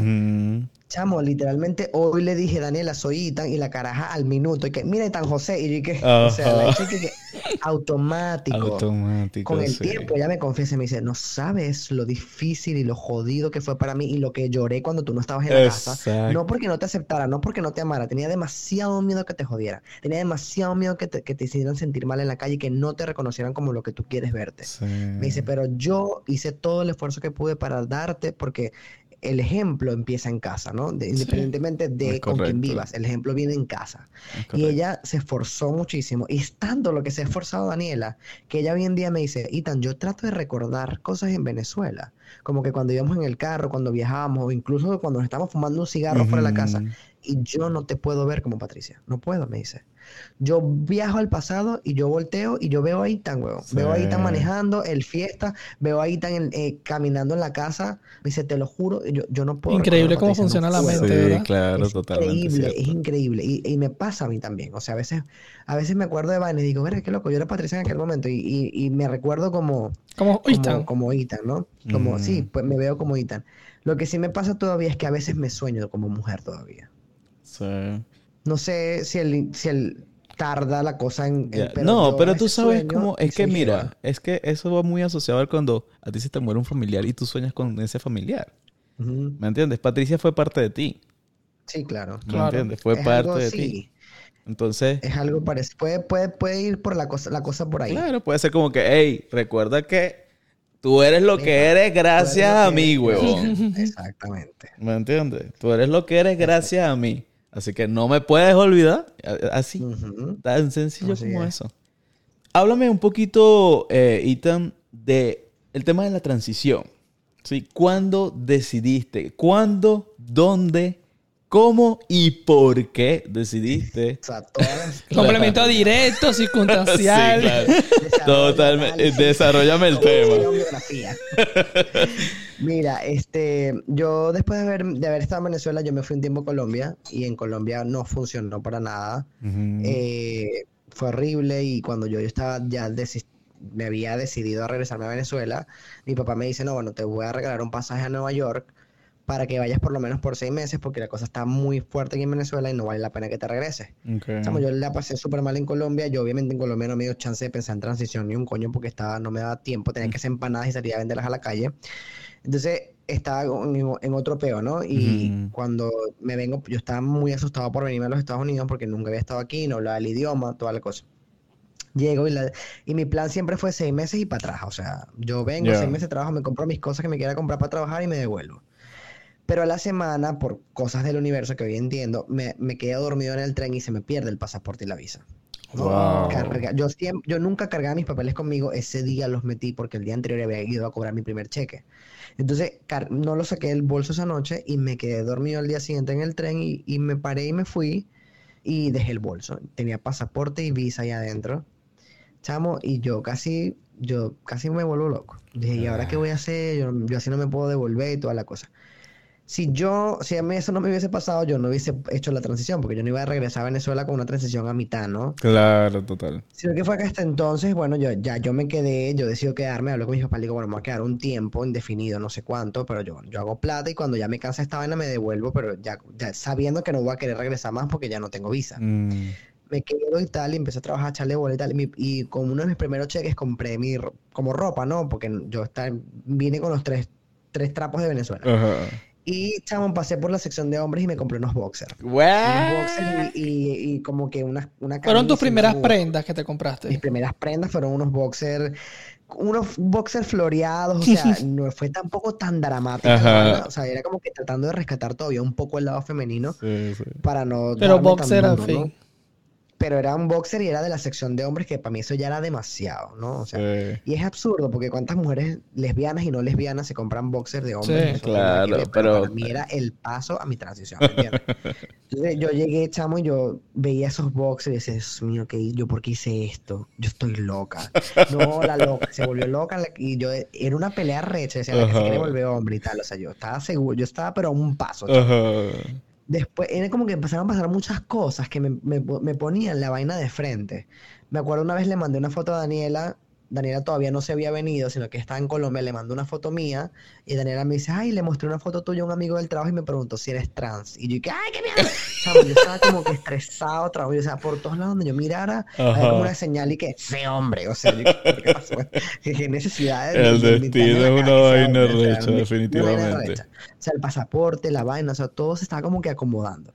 Luego Daniela llega y tal, y ya yo estoy como que burda y masculinizado más de lo que pude haber estado en Venezuela en algún momento de mi vida.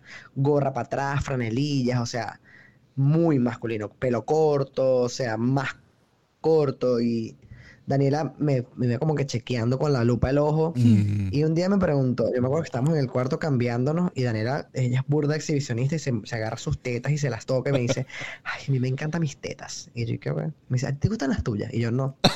Pero yo, yo respondo, o sea, en seco. Ajá, Yo no lo pensaste, no lo pensaste. Me dice, ay, sí, a mí me encantan mis tetas, yo me las quiero operar. ¿Tú te las quieres operar? Y yo, sí, para quitármelas. Y ella, y Daniela no reaccionaba, le dije que, no, la chica como que, ah, te las quitarías. Y yo dije, ¿Cómo no, no, esas no me las preguntas? quitarías, no me las quitaría, pero me las, redu- me las reduciría un poco, pues que casi no se vea. Y Daniela y que, ah, no, pero si te las puedes quitar, te las quitas también, tú Ajá. sabes lo que tú quieres. Y yo dije, no, no, no. Y Daniela ahí poco a poco fue hecha la pendeja mandándome vainas y tal. Sí, sí, sí. Un día fuimos a un bar con unos amigos, un bar gay. y Me presenté como hombre a, a un tipo que nos llegó a hablar de la nada y yo le dije, hola, mi nombre es Max. Ajá. ¿Por qué? No sé. Ajá. Me nació del fondo de mi ser y yo le dije, soy yo. Dije, pero tú no eres hombre, yo sí soy hombre, que no sé qué. Yo peleando con el tipo que yo era hombre. Ajá. Y Daniela calladita, no me decía nada. Chamo, hasta que nada, una noche le dije a Daniela, yo le dije, yo creo que yo, yo creo que yo soy un chico trans. Y Daniela me dijo, yo sé, yo sé, que- me dice, yo sé que tú eres un niño. No me dijo niño trans, me dijo, tú eres un niño. Ajá.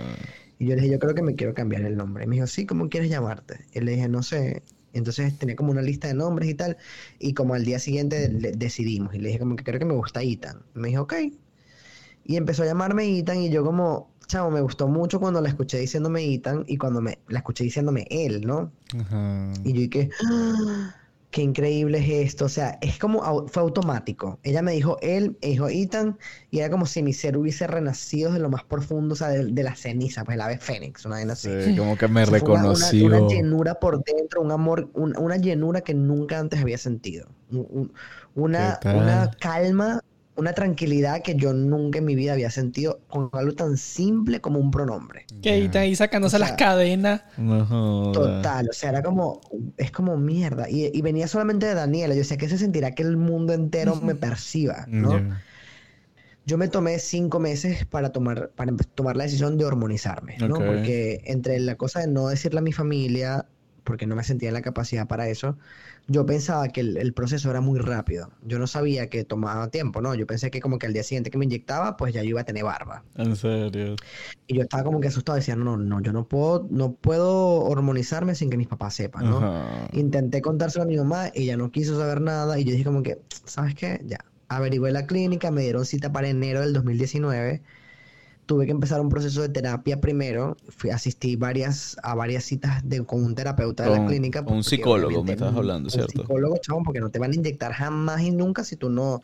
si tú no Pasas estás ese- seguro como ese test. porque- Ya. Sí, o sea, aunque las preguntas eran un poco raras, me preguntaron como que sí, ¿y tú quieres explotar una bomba en un banco? Yo como que, ¿qué que eso? Como que yo quiero ser hombre, o sea, lo pensé Eh, como oh, hombre, ¿qué? como mujer, como Pero tú, o sea, es yo- que, mira, aquí los, los americanos son una vaina recha. Ellos la- era saben la pregunta, pero capaz esa vaina determinaba una vaina Que o era sí, loco o sabes algo era así. loco, Exacto. Porque, chamo, es una decisión de por vida. O sea, Es los correcto. cambios son irreversibles. Muchos cambios de los que tengo son irreversibles. Hay otros que se revierten como la menstruación y los cambios que tiene mi cara que son como más ordinarios ahora, pues volverían a ser suaves como de mujer, ¿no? Pero la barba no se quita, el crecimiento del clítoris no se quita. eh, ¿La o voz? sea, hay, la voz tampoco. Los pelos por todos lados tampoco, ¿me entiendes? O sea, O, sea, que que- ahorita en este momento ya no estás viendo menstruación. no esto, esa, eso iba. Eso es producto. Yo- Ok. Eso es la producto de la, producto de la testosterona. Ok. Pasé mi, pasé mi vaina con el terapeuta, aprobada la, la terapia y él mandó la solicitud para, arri- para arriba en la, en la clínica y me dieron cita como para el 31, el 30 de enero del 2019 me hice mi primera inyección. Le preguntó a la, la doctora, ella, ella me dice como que mira, puede que vayas a dejar de menstruar con esta inyección no sabemos, o sea, todo depende. Vas a dejar de menstruar en un punto, ¿no? Puede durar tres meses menstruando, puedes menstruar una sola vez más y ya no más, o puedes no menstruar más. Entonces, casualmente yo había tenido la última menstruación una semana antes de mi, de mi primer shot de, de, hormonas. Entonces, como que todo lo que el cuerpo necesitaba limpiar ya yo lo había sacado. Y cuando se estaba preparando como para volver a empezar su ciclo de los 28 días, yo me inyecté. Entonces, trancó, o sea, eh, reemplacé la hormona, ¿no? Que eso se llama en realidad una terapia de reemplazo, de reemplazo hormonal. estoy reemplazando los estrógenos, los estrógenos, con la testosterona. Entonces, yo dejé de menstruar desde el primer, yo tengo casi ya, voy para cuatro años sin menstruar, gracias al universo y al, Dios sagrado. Porque eso es lo que yo veo pasar en la vida a mí es menstruar. Y bueno, nada, empecé mi, mi, mi, vaina. Yo, yo el día siguiente me estaba tomando fotos y viendo mi perfil griego para decir que yo tenía un pelo aunque sea. yo estaba demasiado emocionado. Yo, yo el día siguiente que, que hola, soy Ethan, este es mi primer diente testosterona. Y que marico, pero sea lo que, que sea, lo que cuaje. Deja que fluya.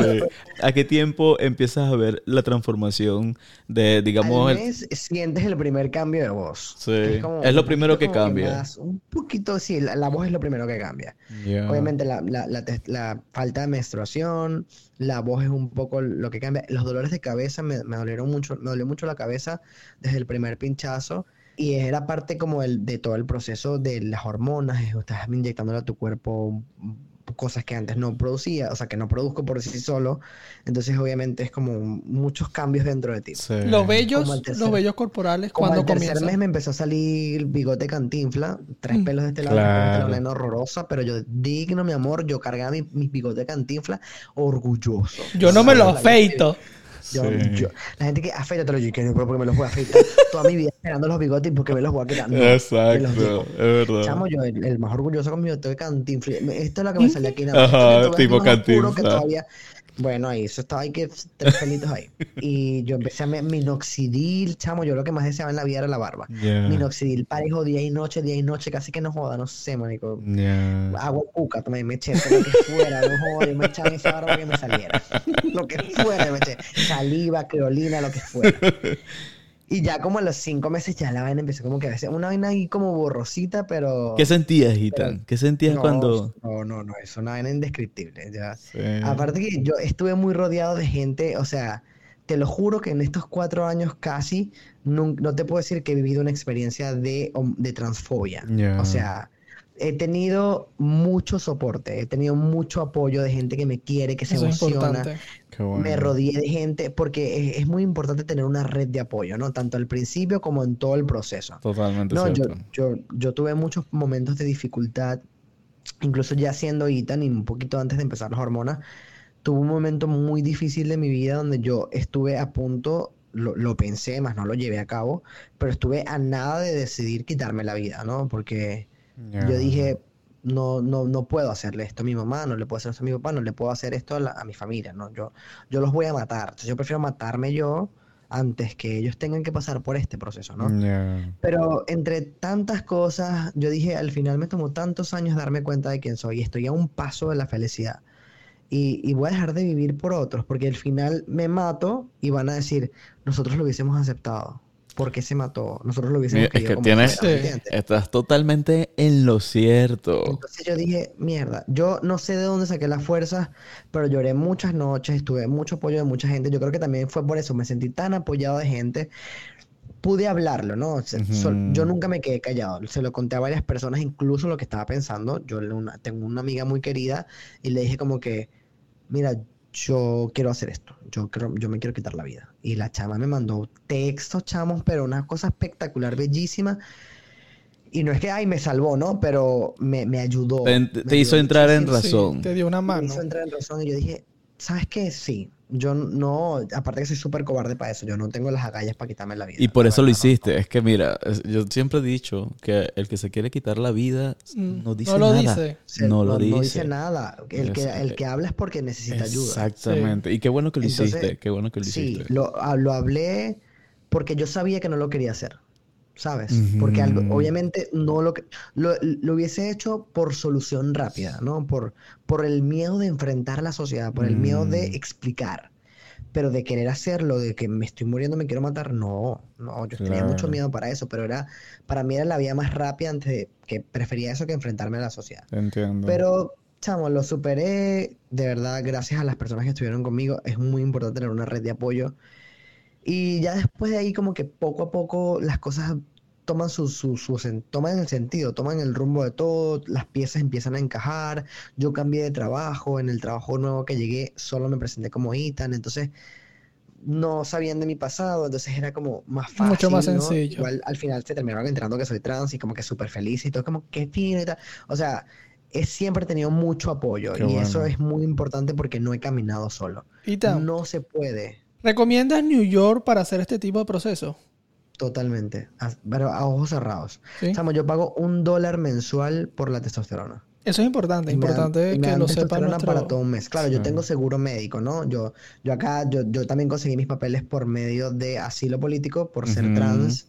Eh, en mi caso es por ser transgénero, no puedo volverme a Venezuela porque en Venezuela no tengo ningunos derechos para poder cumplir mi, tra- mi transición o cambiar mi Exacto. nombre, todo eso. Yo tengo cambio de nombre legal, tengo residencia, o sea, estoy legal y por medio también de los, de los papeles tengo seguro médico y a través del seguro me cubre la testosterona. Sí. Mi doctor primario es una clínica para las personas LGBT, más para personas transgénero. O sea, mi doctor primario, el que me da la testosterona, también me ve la salud y sabe todo de mí. Es, una, es, un, es un doctor Tienes gay, tu además, control, tienes un clínica control. está capacitada para personas trans. Y yo también eh, conseguí mi, mi cirugía de la mastectomía gratis. Eso. Eso es importante. Ahí vamos. Ahí Tenemos vamos. entendido Yo- que no estás operado, que no tienes senos Estoy ahorita. operado, tengo casi un año, eh, a ver si cumplo un año en noviembre de haberme hecho mi mastectomía. Sí. Ok, cuéntame.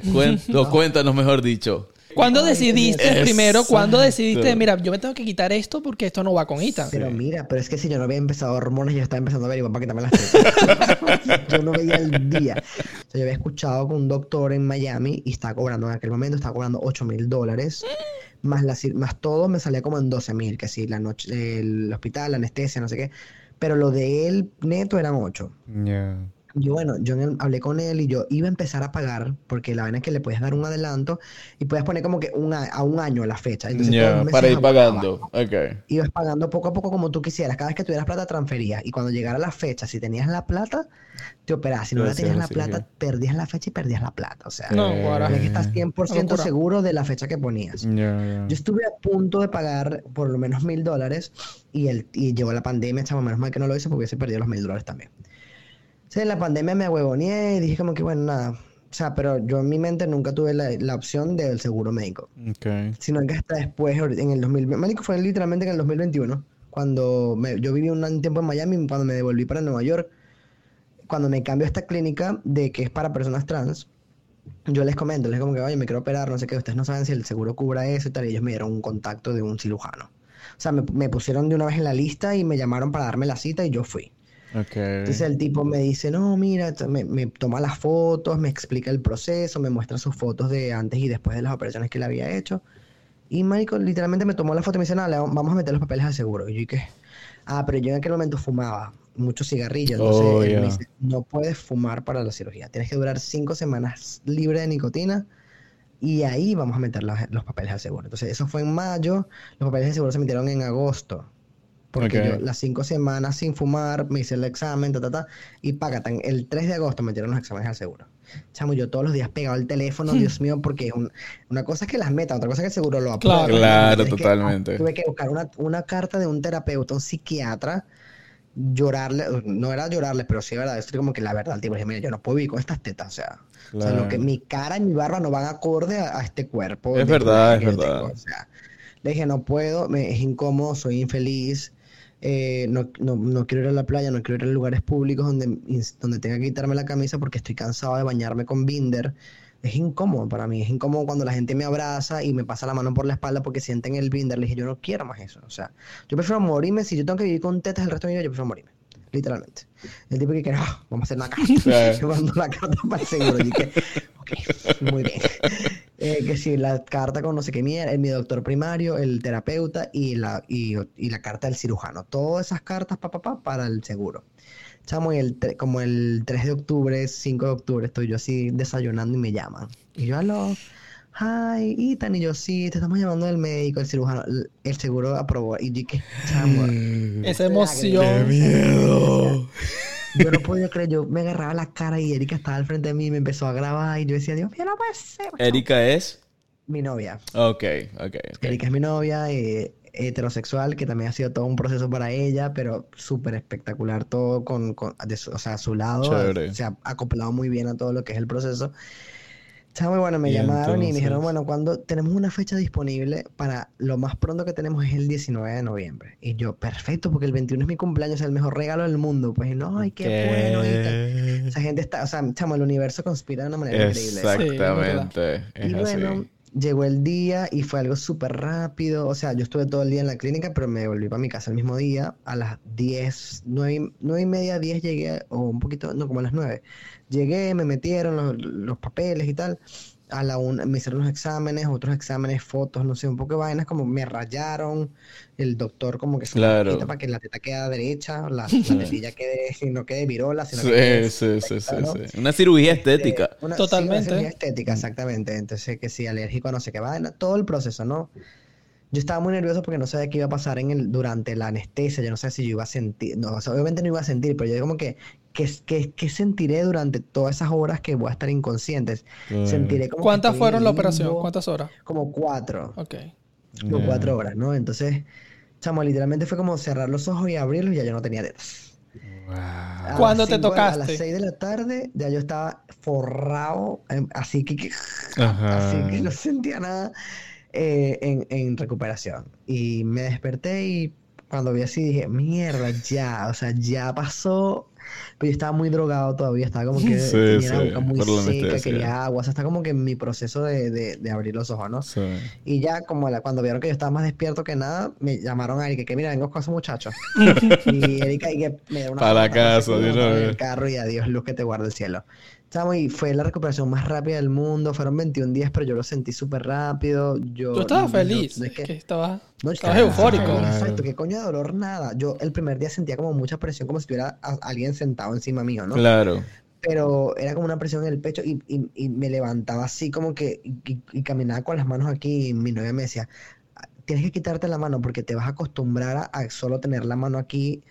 Entonces, y todavía incluso hoy en día yo duermo con una almohada encima porque, porque necesito como que sentir esa presión, ¿me entiendes? Yo me acostumbré tanto a dormir con la almohada aquí cuando estaba recién operado, que yo me pongo la almohada aquí ahora cuando duermo. Ya. Desde que es parte del proceso, ¿no? Pero, chamo, rápido en la cirugía, a los 7, yo me operé el 19, entonces el 20, el 20 y pico era Thanksgiving, entonces no me pueden durar más de no sé cuántos días sin, como no me pueden durar más de una semana con los puntos, entonces me los quitaron como a los 5 días, o sea, ni siquiera llegaron los 7, a los 5 días me quitaron los puntos y me da mucha risa porque el doctor me quita las vendas y vaina, esa fue la primera vez que me vi. Oh, ya, y entiendo. yo, o sea, porque yo no me podía quitar las vendas cuando yo me, yo me vi plano, ¿no? Pero yo no me vi el No pecho te viste, cuando claro. salí de la cirugía, yo no Cuando- me podía quitar nada. Ya. Y obviamente me veía el, el pecho plano, pero yo tenía demasiada incertidumbre de cómo que hubieran quedado las tetillas. O sea, estaba vuelto un Si no había una para el sur y una para el este. exacto, Te ¿no? ¿Cómo, cómo me vería? Pues, y cuál sería mi impresión al verme sin tetas, ¿no? Que Claro. yo más me impresionaba. Bueno, fui al médico, me quitó la vena y yo, obviamente, fue increíble. Yo, wow, o sea, me encanta, pero tratando de mantener la calma. Él estaba apurado, entonces me quitó los puntos, la venda, no sé qué. Me dijo, te puedes duchar, bueno, no me podía bañar. Te puedes bañar, Mm. ahorita sí te puedes bañar, pero no te pongas directo al agua porque las tetillas todavía están muy, muy, estaban con puntos. No, ya no tenían puntos, mentira. Estaban, este, pero estaban muy ahí. Igual estaba muy reciente, claro. Sí, me dijo, un, un, un chorro de agua te puede tumbar una tetilla. Y yo, y yo, Dios mío, yo con la tetilla, yo veré la tetilla para ir rodando en la bañera. Qué miedo. espalda con el, horror- con el miedo del mundo, fue horrible. Fue como que 15 días. O sea, Bañándose con un chorrito de agua cayendo. Sí. Y con las manos aquí en las tetillas y que. chicos, ¿Te imaginas? por ahí en emergencia. Sí. Mira, cuéntame algo, Ethan. Esto. El, el tema de. Obviamente no te, no te voy a pedir en cámara que hagas eso, pero. Sí, sí, sí, sí cambia la. Pero si tú quieres, yo muestro. A mí no me importa mostrar la cirugía. Ah, bueno, si tú quieres. Sí. Exacto, para que, Claro. para que nuestros que oyentes vean. ve- Ah, pero oyentes y seguir, están viendo también. Claro, ¿verdad? exacto. Por... Oh, Wow. mira, wow. Lo único sí es que me quedó como, es como una, el doctor dijo que iban a quedar como, se llaman como orejas de perro. Ok. ¿no? Que quedaban como unos picos acá, Ok. pero la verdad, o sea, no me molesta mucho. Yo podría operarme. Pero igual si baja los brazos, eso no se va a ver. O sea, no se sí, nota. exacto, no, y como que también si, si en cuerpo, el, si Exacto, si, algún día, si genera músculo en esa zona. Y tan, pero tienes, eso- tienes, tienes el pezón de hombre, huevón. Sí. Sí. Y es que Eso lo toca. Sí. Agarraron mi pezón de, de teta de mujer, ¿no? Y con ese, o sea, con el, pe- el piquito del, del, del nipo, del Ajá, pezón de sí. mujer, con ese hacen la tetilla, ¿Qué ¿no? Y tal, la ch- qué aureola arrecho, la chamo. recortan para ver, para ponerla más chiquita la Ajá. aureola para que sea una tetilla. O sea, eso es mi teta, pues eso era lo que era mi teta. Ya. Solo que lo acopla, marico, eso tenía puntos por todos lados porque obviamente él tienen que hacerlo perfecto. La forma Eso es literal todo. Art Attack. No, eso es un art attack, eso es corta y pega. Ese, esa vaina, lo primero que te hacen es te- que lo primero que te hacen en la operación es cortar el pezón y eso lo tiran en un vaso con un líquido, me imagino que Para que se permanezca, sí. No muera el tejido. la vaina, la matazón ahí y después, pácata, lo último que ponen es la, la tetilla otra vez, tuquiti, Ya. cosita. ¿Qué tal? Pero te quedó, te quedó espectacularmente no, sí, bien. muy feliz Sí, con el o sea, Y, y esa cicatriz me imagino que con el tiempo se va aclarando como cualquier otra cicatriz del cuerpo, ¿cierto? Sí, sí, ya incluso está más clara que al principio. Lo que todavía no siento. Yo tengo todavía esta parte dormida completamente. Y Yo te dijeron que, que, que eso va Sí, a cambiar. Puede tardar un año más para despertar. Sí, Ya. es completamente normal. Ok. Todavía no sé si voy a, a- si perdí completamente la sensibilidad, pero igual tampoco yo tenía mucha sensibilidad antes en los pezones, entonces como que no me, no es que... No es que te preocupes. ¿por qué No te preocupes. Sí. Él me preguntó, ¿te importa perder la sensibilidad? Voy a tener teta, voy a- me va a quitar las tetas, sí, quíteme la sensibilidad. Ay, con tal no me quite la sensibilidad a otro lado, vamos. Sí. Yo- yo- Qué yo- bueno. Qué bueno. Chamo, no, sí, o sea, ido, y todo fue muy rápido. Claro, el proceso fue ansio- ah, muy ansioso y, y yo estaba desesperado porque sucediera ya. Pero ahorita ya ha pasado el tiempo, ya voy a tener un año operado. Yo digo, qué bolas como ya pasó un año. O sea, y es algo como que a veces quisiera retroceder el tiempo porque fue tan bonito la experiencia del día de la cirugía que no Mm, quisiera olvidarla. O sea, ya. pero ya cada vez se está haciendo más lejana. O sea, Claro. ya cada vez lo veo tan Sí. lejos de lo que pasó que solo ya queda en mi memoria, ¿no? Lo poco, porque además es como, es esa sensación de emoción, pero ya es como que ya es mi cotidianidad, Ya eres. que ya no tengo sí. tetas y ya. Pero todavía a veces me pongo una camisa y digo, que yo no tengo tetas. Qué bueno. Qué recho, Me ¿cierto? pongo franelilla, me voy a la playa, me Sí. quito la camisa, o sea, chamo, eh, ahorita yo podría decir que mi, que mi transición está completa. Qué bueno. ¡Ah! Yo tengo dos preguntas que hacerte, dos preguntas que van más dirigidas hacia las personas que están afuera. Ok. Eh, si bien dijiste que en nuestro, en nuestro tiempo, en nuestra época y ahorita en el presente de nuestros países, este proceso toma tiempo, toma tiempo de aceptarse, de reconocerse. Ahorita, por la parte opuesta, están estos niños que se están viendo de 10 años, de 13 años, que ya quieren hacer la transición. Me encanta. ¿Cómo lo ves? ¿Qué opinas al respecto? Eh, ¿Piensas que este- es correcto a esa edad? ¿Piensas que no? Sí, ¿Qué pero crees? este es un mensaje, este es un mensaje para los padres, ¿me entiendes? Sí. Sí, claro. Porque vamos a estar claros, o Total, sea, tú puedes tener Esos niños que deciden a los Ah, 5, no, 7, 10 años de exacto. hacerlo, chavo, mira, eso no, no hay errores en eso. No Sientes que o no, sea, que no pueden arrepentirse luego. Sientes que si lo sienten de esa manera es porque de verdad es así. Mira, yo considero que no hay, no hay personas más honestas que los niños, weón. Ok. O sea, no están ensuciados mentalmente como uno.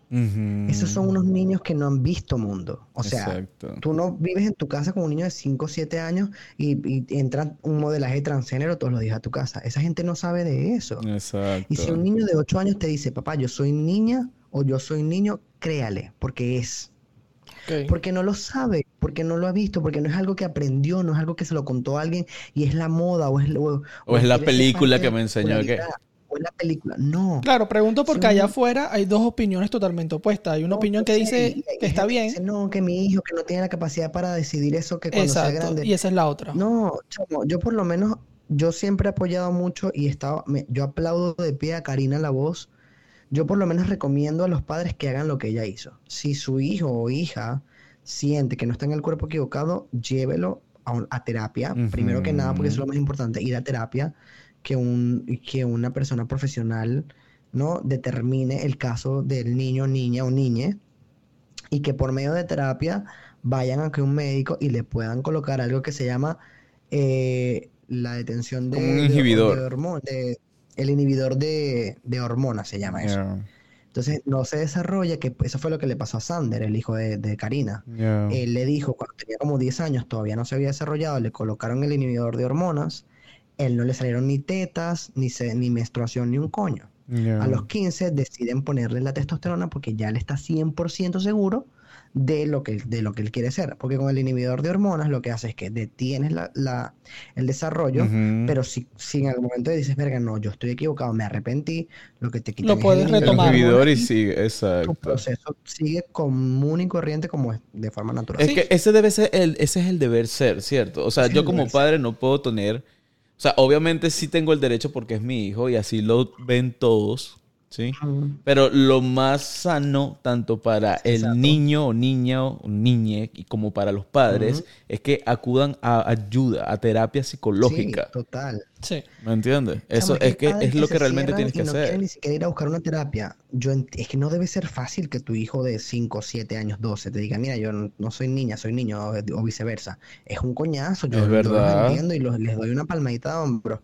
Pero pana, busca ayuda porque es un proceso muy jodido y no quieres que tu hija o tu hijo o hija espere hasta los 25 años o hasta los 50, porque yo he conocido chamos o chicas trans que se hicieron la transición a los 50 años cuando después que los papás se murieron para poder ser. O peor, tan hija de... o peor, Ethan, que se suiciden. Sí. ¿Me entiendes? Porque es que el problema es ese. El problema es que tú como padre tienes que acudir a, a la ayuda. ayuda. ¿Me entiendes? Porque si tú o obvias el tema o reprimes el tema, Es el niño no lo va a reprimir. ¿Me entiendes? No se le va a olvidar. No se le va a olvidar porque estás es- es reprimiendo lo que realmente Obviar es. algo no va a hacer que deje de existir. Que deje de existir. Tú Exactamente. Siempre va a estar correcto, ahí. Así es. Eso es correcto. Y bueno, la segunda pregunta que va muy relacionada a lo que acabaste de decir es, ¿cuál sería tu consejo? ¿Qué le dirías a aquellas personas que están en la etapa de adolescencia y sintieron lo mismo que sentiste tú y tienen en la mente una de esas opciones fatalistas, como la que acabaste de mencionar? ¿Cuál sería su consejo? Si Pero- lo tuvieras enfrente, ¿qué le podrías decir? Pero quiero que te destaques en esto. Porque normalmente nosotros siempre hacemos el cierre del programa Sí. después que despedimos a nuestro invitado. Pero quieres que, queremos que este cierre lo hagas tú. Sí, que respondas lo que te dijo mi compañero. Pero lo, lo- vamos a hacerlo como el cierre del programa. Exacto, totalmente de Y acuerdo. con eso, exacto. Mira, yo lo que he dicho en otras oportunidades e incluso en esta entrevista, que es el, tema principal y es el paso número uno es buscar terapia. Eso es lo que sin duda cualquier persona debe hacer, no nada más para hacer una transición, es para lo que sea. Si tú sientes que tu vida está en peligro y que no tienes ganas de seguir, tú necesitas hablar y buscar ayuda. Ya de ahí, de buscar ayuda, eh, ya lo demás viene solo, porque tienes la capacidad de, de tener las herramientas necesarias. Todos los seres humanos necesitamos tener una herramienta para poder continuar con cualquier cosa. Nosotros no podemos saberlo todo en la vida, ¿me entiendes?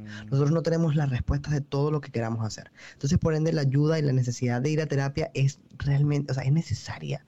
Necesitamos buscar ayuda y ir a terapia. De ahí en adelante, ya todo lo que venga, que sea porque tú así lo quieres. Mira, no es fácil, no es fácil despertarte un día y sentir que no estás en el cuerpo que te gustaría estar. No es fácil despertar un día y sentir que estás enamorado de la, una persona del mismo sexo que tú. O sea, chamo, si a mí me hubiesen... Hay gente que me pregunta y me dice, ¿te hubiese gustado nacer hombre género? Y, y hoy en día digo que no. La verdad, a, a mí me gusta ser trans porque, porque tengo una historia que contar, ¿no? Porque puedo ayudar a otros. Exacto. Pero hay gente que dice que, que, que bolas, que cómo se te ocurre hacer eso, que, que, que, que horrible, eso es una, una monstruosidad. Y yo digo, chamo, ¿tú crees que una persona consciente, o sea, una persona va a decir conscientemente, ah, no, yo me voy a ir al, al tirar a la sociedad para sufrir?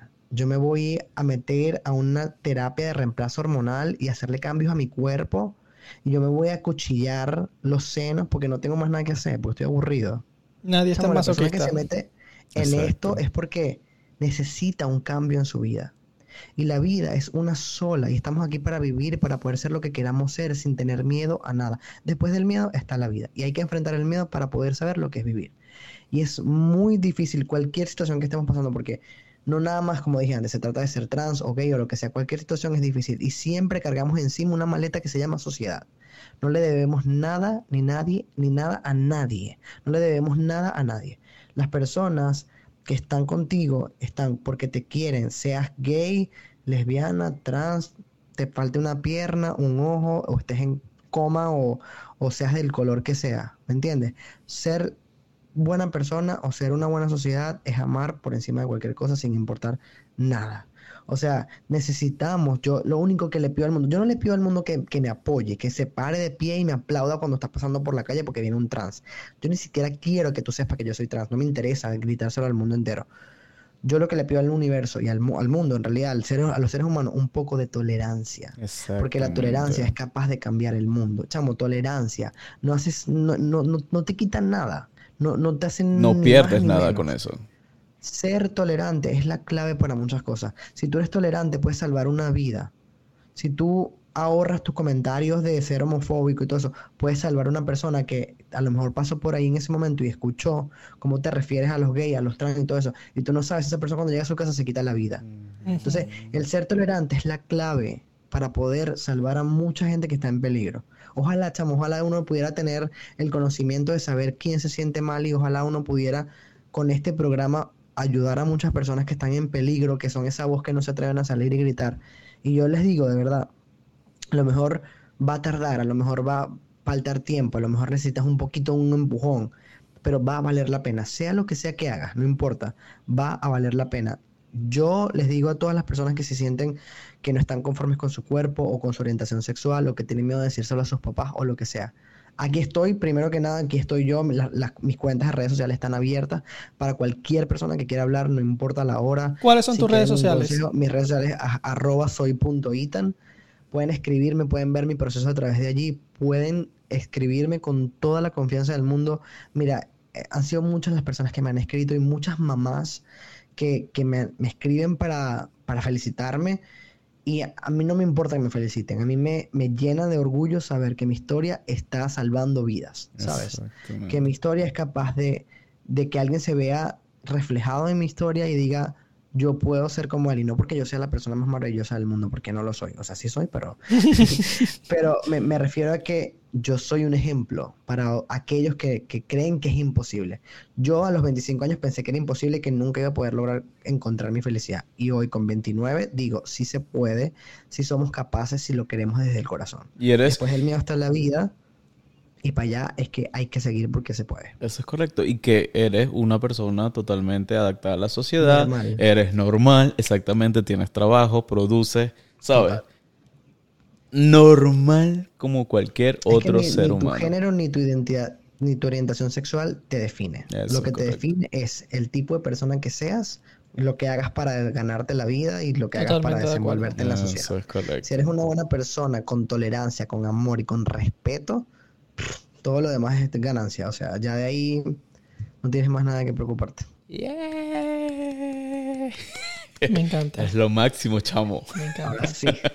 Ahora sí Mira, gracias, gracias por ese, ese último comentario, gracias por ese mensaje dirigido a todos nuestros oyentes, a todas las personas que nos, nos visitan y nos ven a través de YouTube.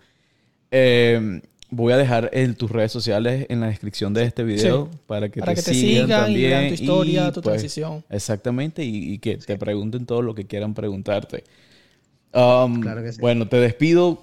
Itan, gracias nuevamente por haber estado con nosotros en este episodio. De verdad, muy agradecido. Espero verte pronto, chamo. Seguro que sí. De verdad que, sí. que sí. para que, no, para que me conozca, porque Nada, huevo, nada pana, Va a conocer a Itan, huevón.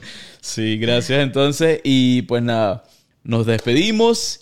Gracias por llegar hasta este... El sexto episodio. Esto va a estar bueno.